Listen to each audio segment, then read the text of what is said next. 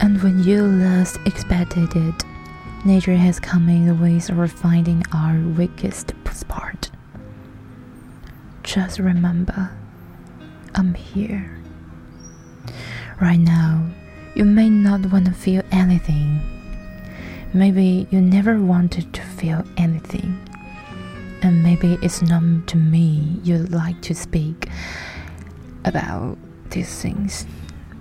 But to feel something you uplifted like you had a beautiful friendship. Maybe more than a friendship. And i envy you. Most parents would hope the whole thing goes away pray their son then on their feet. But i'm not such a parent. Rip out so much of ourselves to be cured of things faster.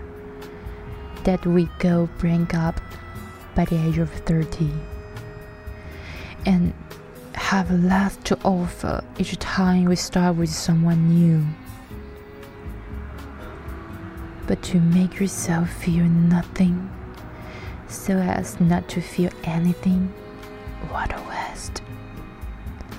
Have I spoken out of turn? And I will say one more thing, Ecclesia.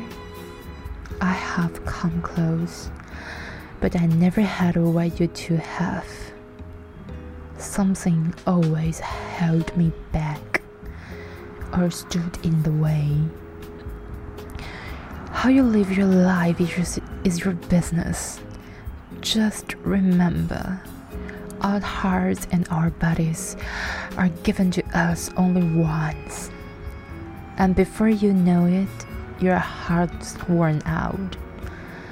And as for your body, there comes a point when no one looks at it, much less want to come near it. Right now, there's sorrow, pain, don't kill it. And with it, the joy you felt